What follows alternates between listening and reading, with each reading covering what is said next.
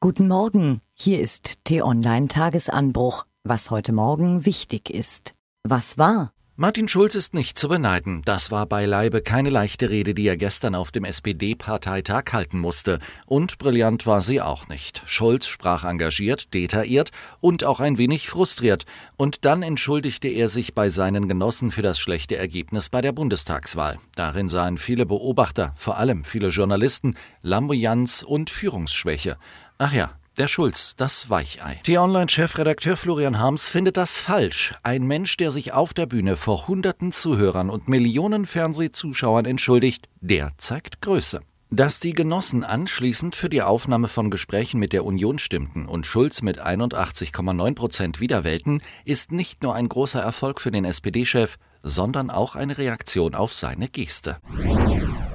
In unserem Nachbarland Polen gärt es. Mit Attacken auf die Unabhängigkeit der Justiz und einem Konfrontationskurs in der EU sorgt die national-konservative Regierungspartei seit Monaten für Unruhe.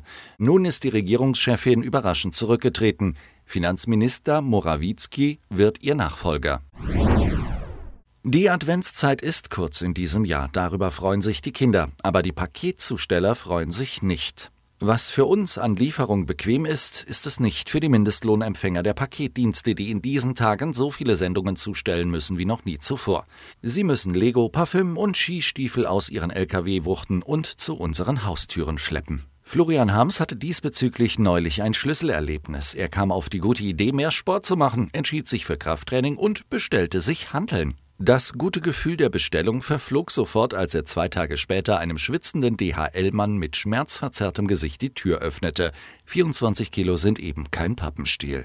Florian Harms hat sich deshalb vorgenommen, in dieser Adventszeit nur das online zu bestellen, was er wirklich nicht selber im Kaufhaus besorgen kann. Was steht an? Donald Trump hat mit seiner Entscheidung, Jerusalem als Hauptstadt Israels anzuerkennen und die US-Botschaft aus Tel Aviv dorthin zu verlegen, den Nahostkonflikt neu angefacht.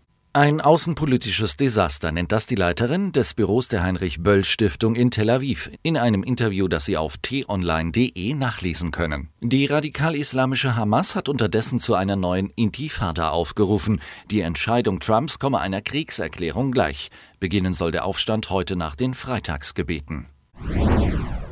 Über die Deutsche Bahn wird viel geschimpft. Ständig Verspätungen, Stuttgart-Debakel 21 und der Internetempfang in den Waggons ist meist hundsmiserabel. Heute gibt es allerdings einen Grund, der Bahn zu gratulieren.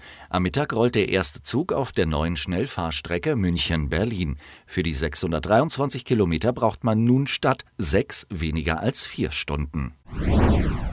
Auf diesen Tag haben die Angehörigen der Opfer viel zu lang warten müssen. Sieben Jahre nach der Katastrophe in Duisburg beginnt heute Vormittag der Love Parade Strafprozess.